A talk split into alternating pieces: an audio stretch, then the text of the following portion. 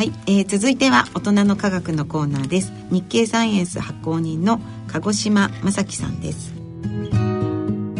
11月25日発売の日経サイエンス最新号。2018年1月号は特集で重力波を取り上げていますね。一体どのような内容になっているのでしょうか？重力波とはですね、えー、アインシュタインが一般相対性理論をもとにですね、えー、約100年前の1916年に、えー、その存在を予言していた現象です。でどういうものかと言いますと重い天体の近くでは光がまっすぐに進まなくて、えー、時間がゆっくりと進みます。えー、強烈な重力のためにですね、えー、周囲の空間が歪みまして、えー、時間の進み方が遅くなるわけですね。で天体が揺れ動けばですね、えー、空間の歪みもですねつられて、まあ、揺れ動きまして、えー、周囲に波のように伝わって広がるそういう現象それがですね重力波です、えー、ただですねこの重力波はですね観測が難しくてですね、えー、アインシュタインの最後の宿題と言われてきましたでその重力波をですね、えー、2015年9月にですね米国の観測施設ライゴがですね初めて捉えることに成功しました。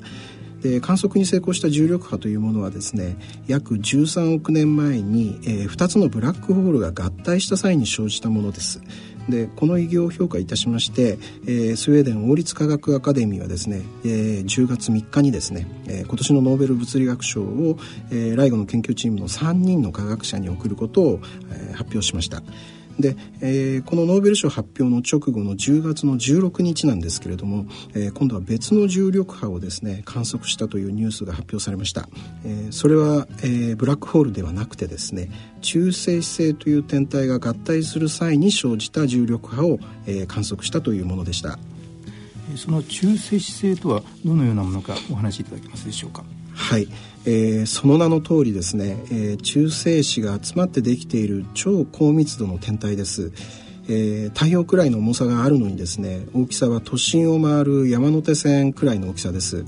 え太陽よりも非常に重い星が燃え尽きてですね、え大爆発をする際に、え中心部の物質が押しつぶされて、え物質を構成する陽子と、えそれから電子が反応しまして膨大な量のですね、え中性子星の塊になります。これが中性子星です。で、えー、この中性子星同士がですね、えー、高速、まあ、光の進む速さですね、えー、その高速に近い猛スピードでぶつかってですね、えー、合体した時に発生した重力波を、えー、アメリカのライゴとそれから欧州ヨーロッパの観測施設バーゴがですね8月17日に観測したわけです。で、えー、中性子星同士がですね合体して生じる重力波っていうのはですね、えー、アメリカのそのライゴがですね観測を始めた当初から、えー、最重要の観測ターゲットだったわけで、まあ、狙い通り今回、えー、観測ができたというわけです。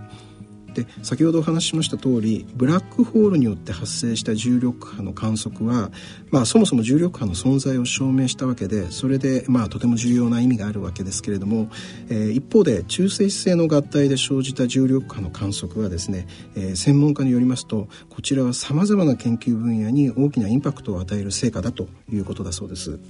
え、具体的にはどのようなインパクトがあるのでしょうか？はい、えー、一つは天文学で今回の中性子星の合体という現象はですね合体によって時空の歪みがさざ波のように広がりましてですね、まあ、つまり重力波が地球に届いたわけですけれどもそれをアメリカのライゴやそれからヨーロッパのバーゴといった、えー、重力波の観測施設が、えーまあ、捉えることに成功したわけですけれども実はそれだけで終わらなかったんですね。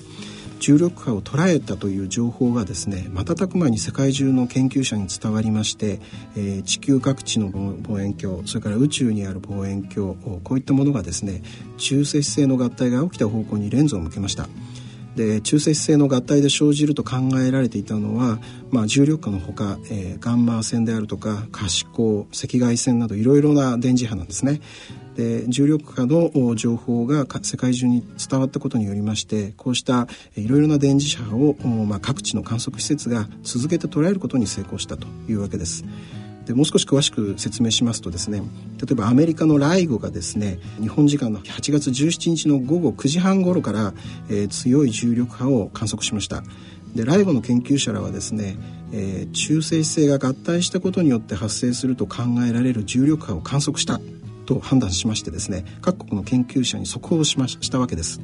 で速報を受け取った研究者の中には、まあ、東大の研究者もいましてですね、えー、その方の場合はですねちょうど夕食の焼肉レストランで食事を終えた時に携帯電話のアラームが鳴ったそうです。でこの方はすぐさま自宅に走って戻ってですね、えー、アメリカの NASA の、えー、フェルミ宇宙望遠鏡の観測データを調べたそうです。でそうしましたところ中性子星の合体が起きた時に大量に発生すると考えられていたガンマ線がですねやはり予想通り大量にに発生したことが観測されていることを確認できたそうです。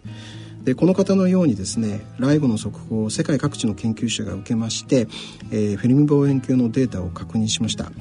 でまあ確認が取れたことでですね、えー、重力波は、えー、南半球からよく見えるミヘビ座、えー、その蛇の尾っぽの方向、えー、1億数千万光年の彼方から放射されているということが分かりました。で日付が変わりまして8月18日の午前3時ちょっと前ですね、えー、海蛇座の蛇の尾っぽの方向はるか彼方から放射されているという情報がまた、えー、世界中の研究者に速報されまして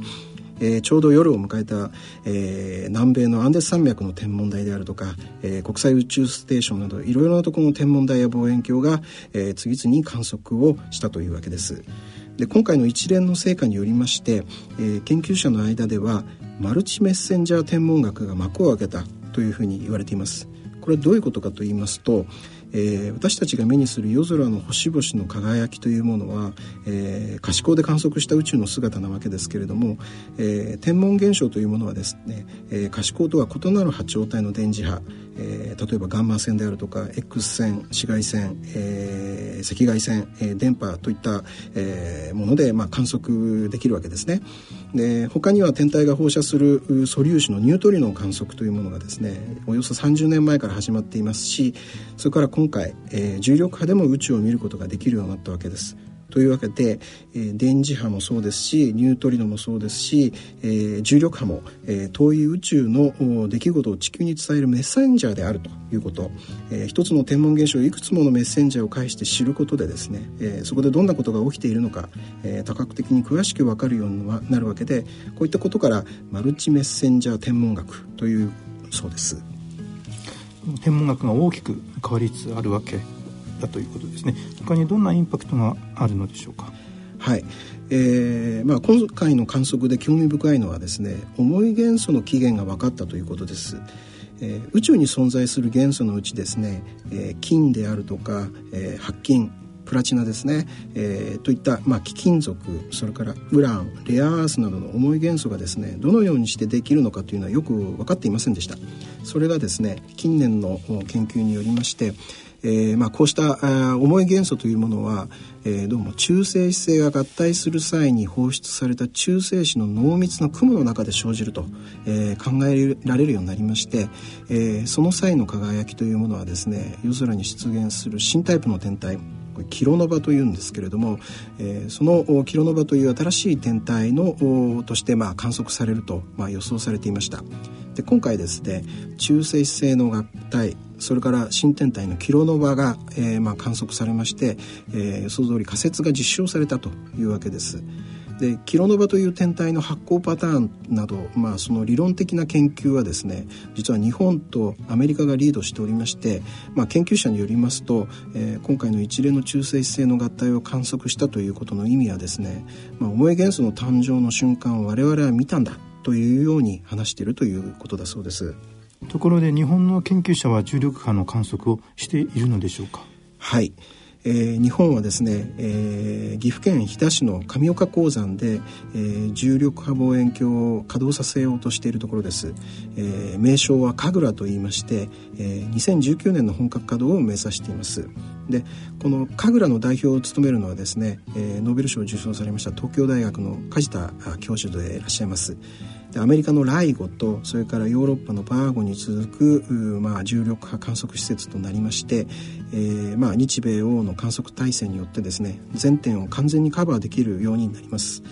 えー、重力波がやってくる方向をこれまで以上に絞り込めるようになりますし、えー、ターゲットの天文天体をですねより迅速に探索できるようになります。当然あの重力波そのものの研究も一層進むと期待されています。ありがとうございました。さて、えー、次号2018年2月号はどのような内容になるのでしょうか？はい。えー、世界が注目しています AI、えー、人工知能の新たな基礎研究の取り組みとですね